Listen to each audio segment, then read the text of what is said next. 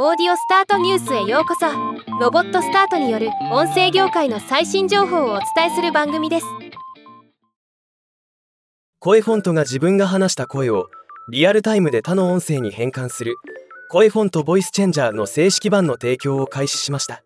今日はこのニュースを紹介します。このサービスは Windows デスクトップ版アプリでライブ配信やオンラインゲーム中に自分の声を好きな声に変換して話すことができるサービスです。Mac 版も近日公開予定となっています。選べる声はイケボや可愛い声落ち着いた声など10種類以上のキャラクターの声を無料で使えるとのこと。